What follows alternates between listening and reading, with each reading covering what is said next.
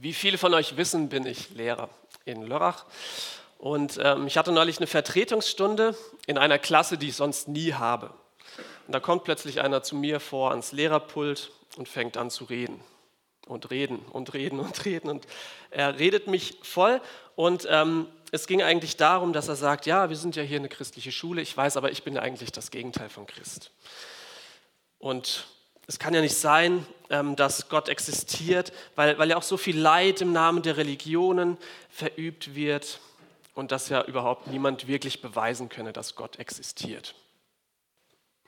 Hätte der Kerl mal seine Bibel gelesen, wüsste er, dass sie genau darauf die Antworten gibt, dass Menschen, auch religiöse Menschen, sich gegenseitig so viel Leid antun. Das liegt nämlich an ihrem Herzen, das immer und immer und immer nur Sünde hervorbringt. Ironischerweise war das äh, Thema, das eigentliche Thema dieser Vertretungsstunde Biologie, das menschliche Herz. Und die Bibel lässt uns aber dabei nicht stehen, sondern sie zeigt uns auch den Ausweg. Sie zeigt uns den Ausweg aus diesem ausweglosen Zustand des menschlichen Herzens. Und das ist das Evangelium vom Kreuz, unser heutiges Predigtthema.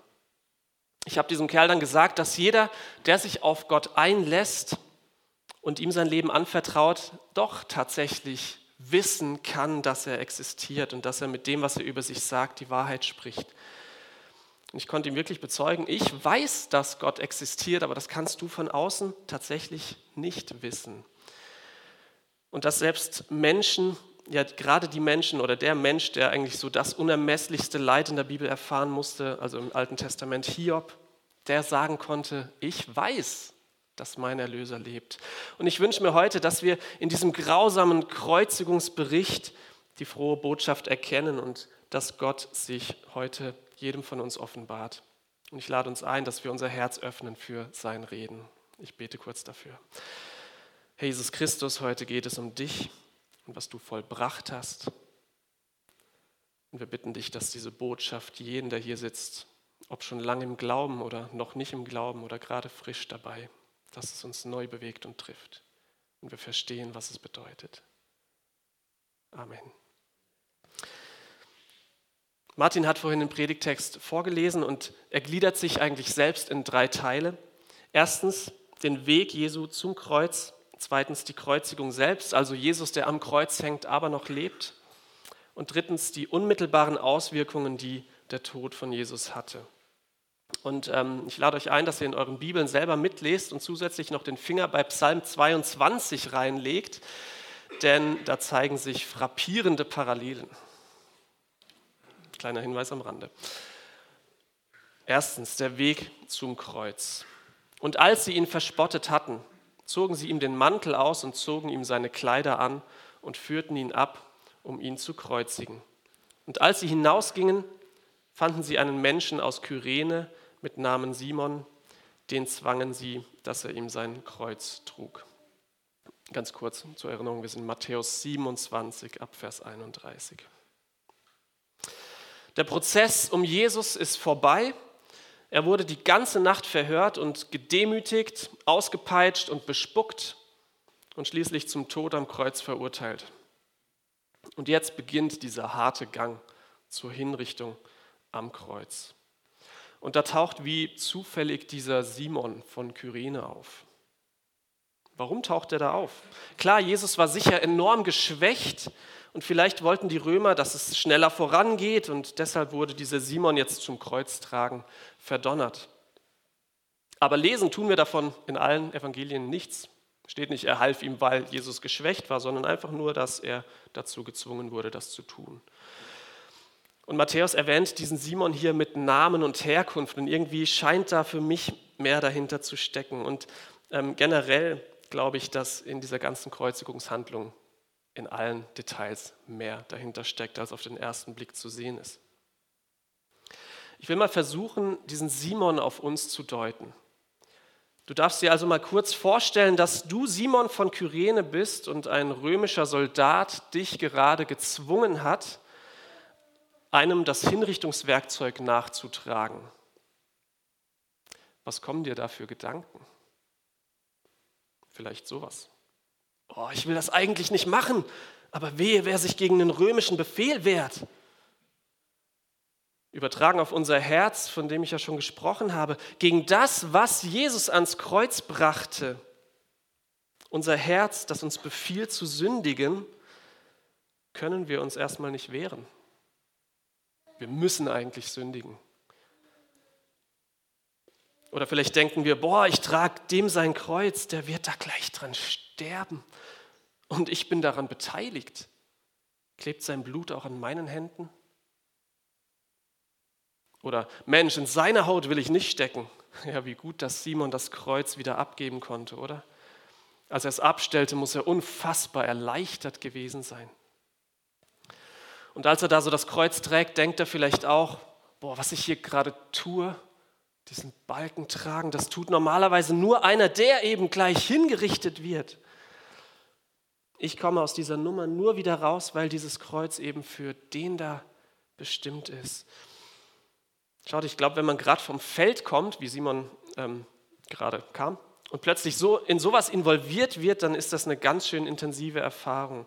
Und ähm, vielleicht kam Simon deshalb später auch zum Glauben an Jesus. Wir lesen nämlich im Markus-Evangelium, ähm, dass er wo er als Vater von Alexander und Rufus bezeichnet wird. Und später im Römerbrief werden diese, äh, dieser Rufus zumindest als Teil der Gemeinde in Rom erwähnt. Also die waren da auf jeden Fall später Christen. So viel zu Simon. Und als sie an die Stätte kamen mit Namen, Namen Golgatha, das heißt Schädelstätte, gaben sie ihm Wein zu trinken mit Galle vermischt.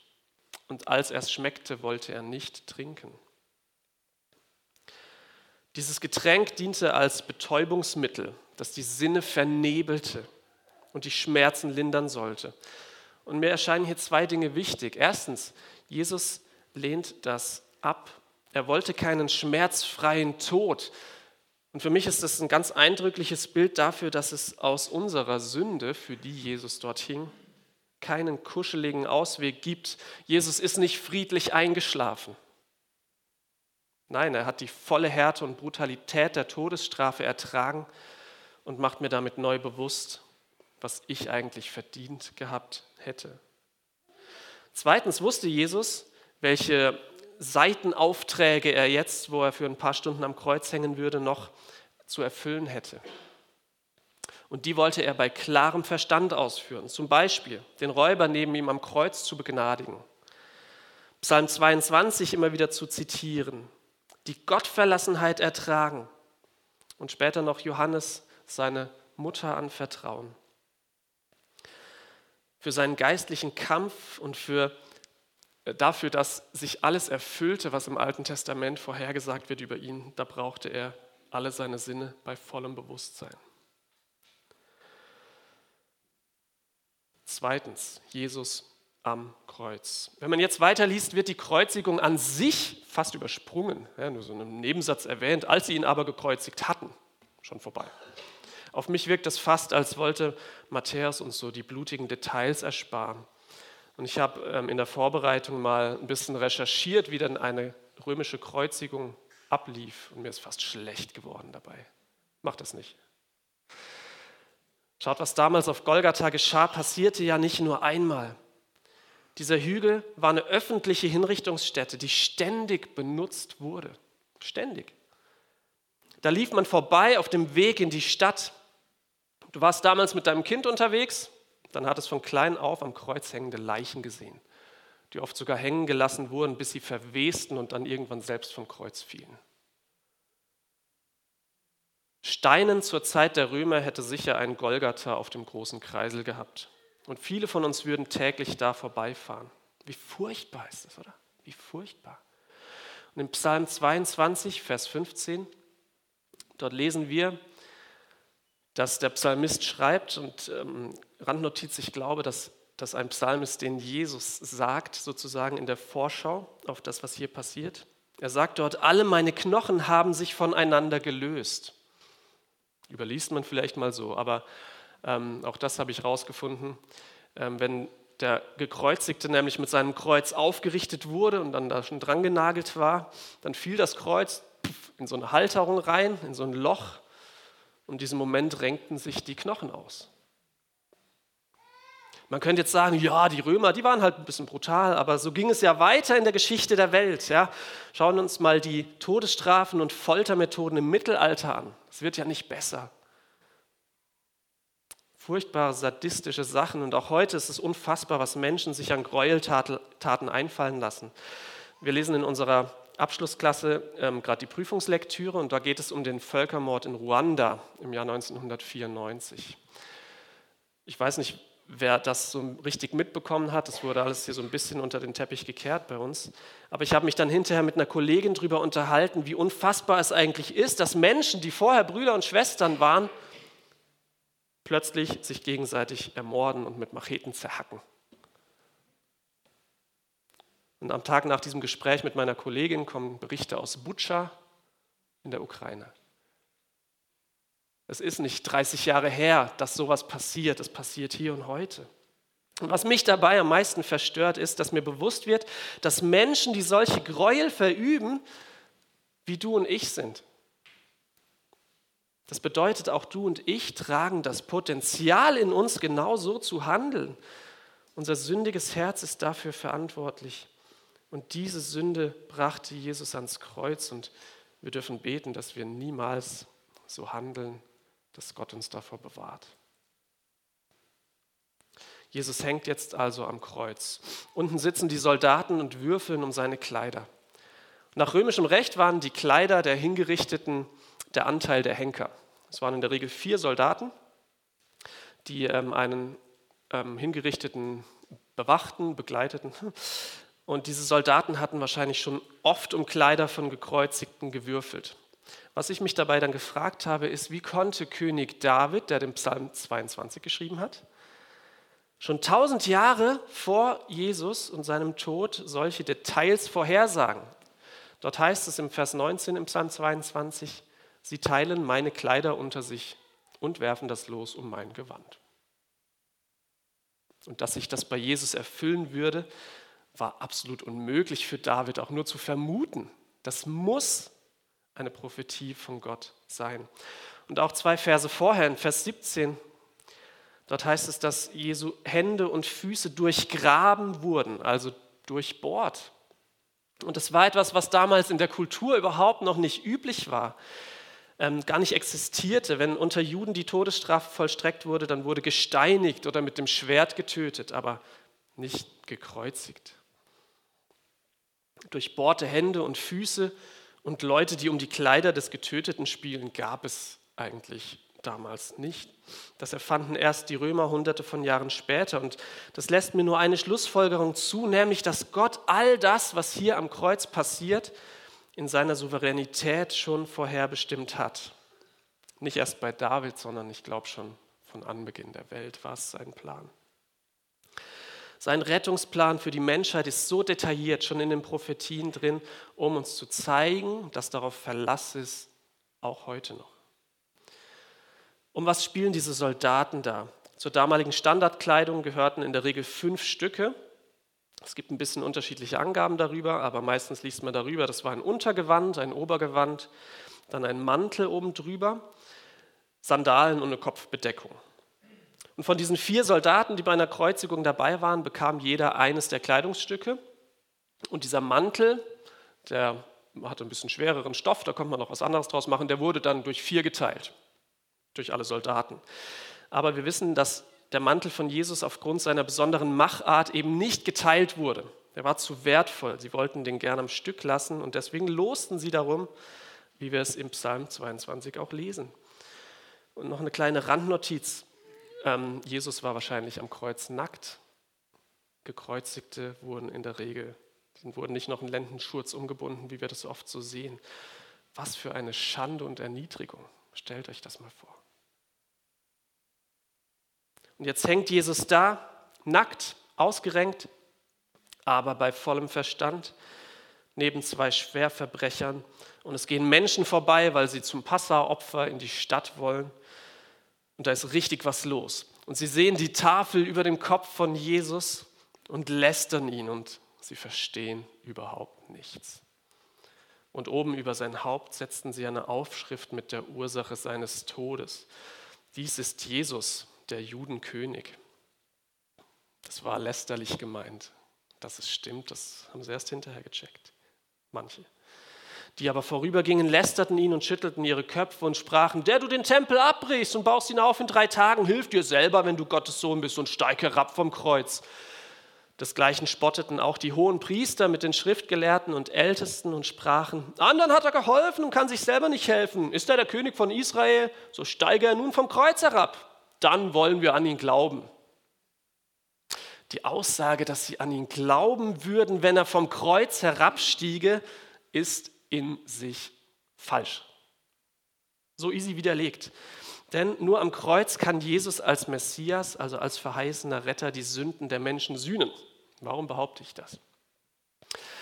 Weil in Psalm 22, Vers 17 von durchbohrten Händen und Füßen die Rede ist.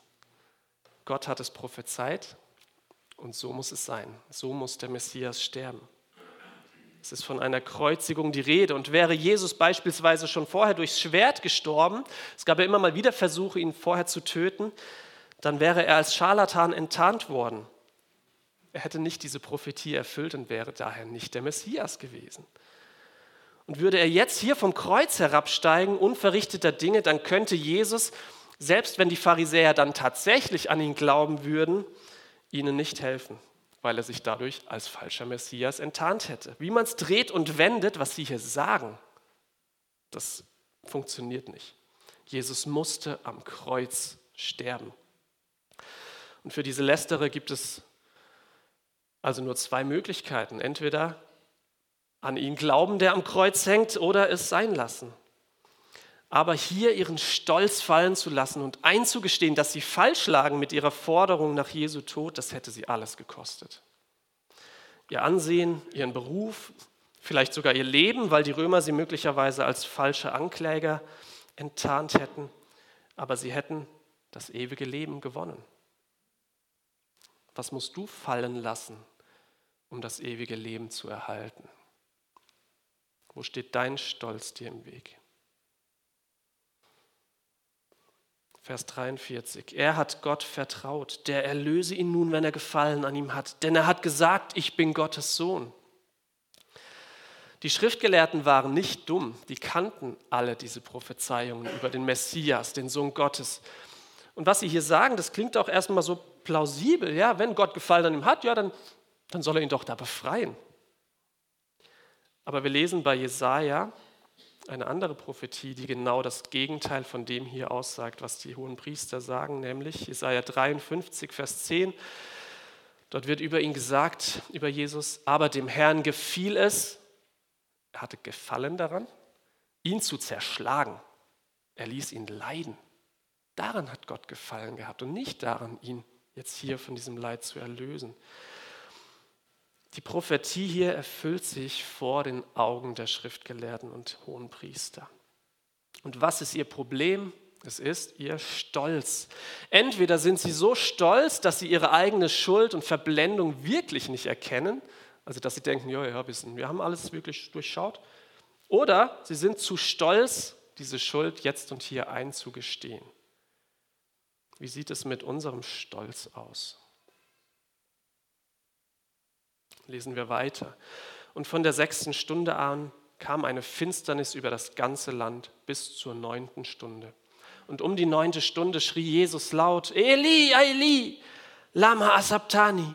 Das heißt, mein Gott, mein Gott, warum hast du mich verlassen? Warum wird es hier dunkel?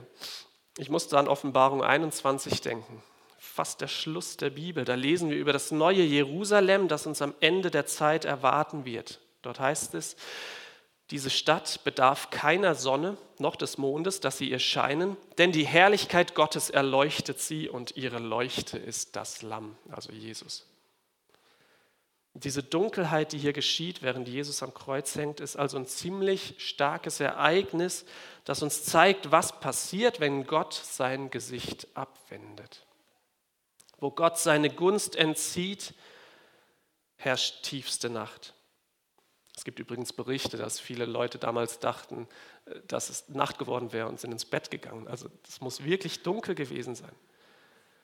Und am Ende dieser drei Stunden Dunkelheit ruft Jesus dann die berühmten Worte, mein Gott, mein Gott, warum hast du mich verlassen? Und wieder ist das ein Zitat aus Psalm 22 ganz am Anfang. Und interessant ist hierbei, dass Jesus hier am Ende dieser drei Stunden Finsternis das einzige Mal in seinem Erdenleben Gott nicht Vater nennt oder mein Vater, sondern mein Gott. Da ist mehr Distanz da. Jesus stand in diesem Moment nicht mehr in einem elterlichen Vater-Sohn-Verhältnis, sondern nur noch sozusagen in einem rechtlichen Verhältnis. Stellt es euch so vor, wie beim verlorenen Sohn. Vielleicht kennt ihr das Gleichnis von Jesus.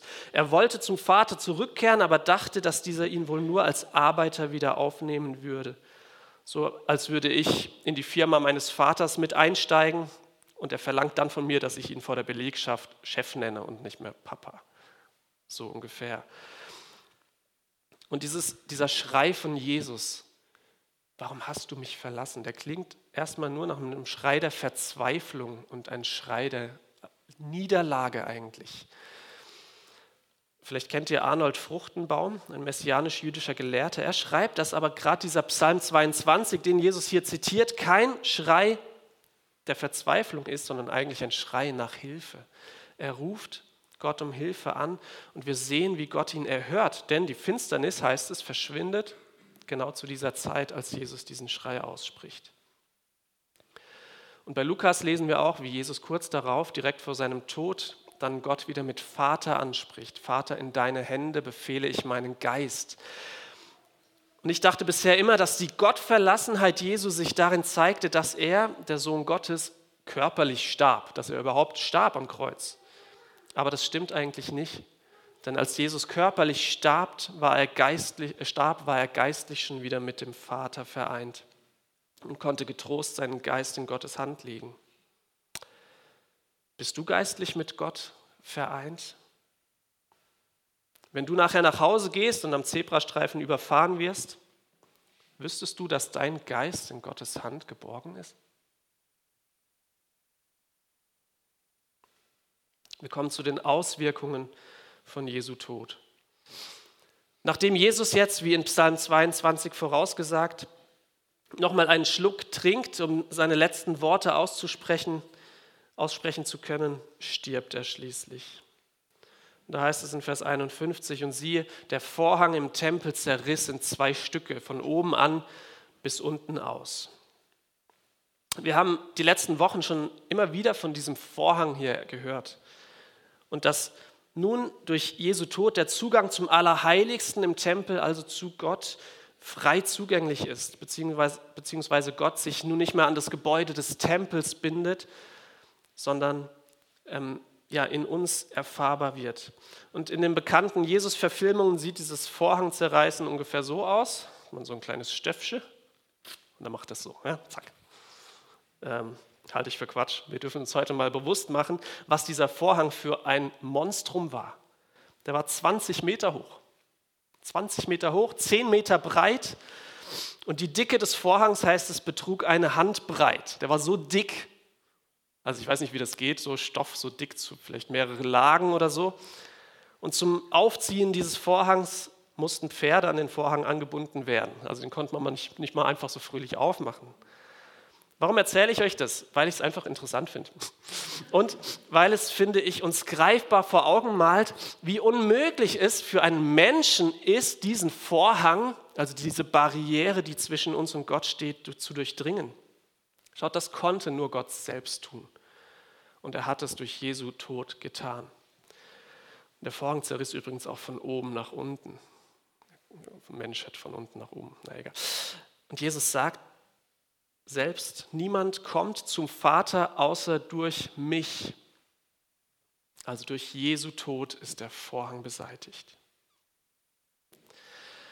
Und die Erde erbebte und die Felsen zerrissen und die Gräber taten sich auf und viele Leiber der entschlafenen Heiligen standen auf und gingen aus den Gräbern nach seiner Auferstehung und kamen in die heilige Stadt und erschienen vielen. Im Moment, als der, durch den und zu dem hin alles geschaffen ist, so lesen wir es im Kolosserbrief, als der stirbt, da schüttelt sich die Erde vor Schluchzen. Das ist höchst dramatisch. Es wird die Erde weinen und zittern, dass Gott gestorben ist, dass ihr Schöpfer gestorben ist. Und im selben Moment sitzt der Tod in seinem Totenreich am Fernseher und beobachtet diese Szene, will sich gerade ins Fäustchen lachen. Jetzt hat es ihn also doch erwischt. Da rumpelt es und machtlos muss er zusehen, wie seine Gräber aufgehen und er nichts dagegen unternehmen kann. Obwohl Jesus erst am dritten Tag aufersteht, zeigt sich schon im Moment seines Todes, dass das, was den Menschen den Tod brachte, jetzt überwunden ist und keine Macht mehr hat. Paulus schreibt in Römer 6, der Lohn der Sünde ist der Tod. Also die Sünde war sozusagen das Zahlungsmittel des Todes. Und eben diese Sünde hat Jesus mit in den Tod gerissen. Jesus hat das, was den Tod brachte, getötet. Und so hat das Totenreich nach Jesu Auferstehung nicht nur Jesus als Verlust zu beklagen, sondern noch viele andere. Hätte ich gern miterlebt. Stelle ich mir krass vor. Als aber der Hauptmann und die mit ihm Jesus bewachten, das Erdbeben sahen und was da geschah, erschraken sie sehr und sprachen, wahrlich, dieser ist Gottes Sohn gewesen. Schaut, was diese ganzen Schriftgelehrten und hohen Priester nicht erkannt haben, das erkennen im Moment, als Jesus stirbt, ausgerechnet der Hauptmann und seine Soldaten, also Römer, keine Juden, die, die Jesus ermordet haben. Sie sind die Ersten, die an Jesus glauben. Und es wird sofort deutlich nach der Kreuzigung, das Evangelium, die frohe Botschaft gilt allen Menschen, allen, nicht nur den Juden. Und es waren viele Frauen da, die von ferne zusahen. Die waren Jesus aus Galiläa nachgefolgt und hatten ihm gedient. Unter ihnen war Maria von Magdala und Maria, die Mutter des Jakobus und Josef und die Mutter der Söhne des Zebedeus.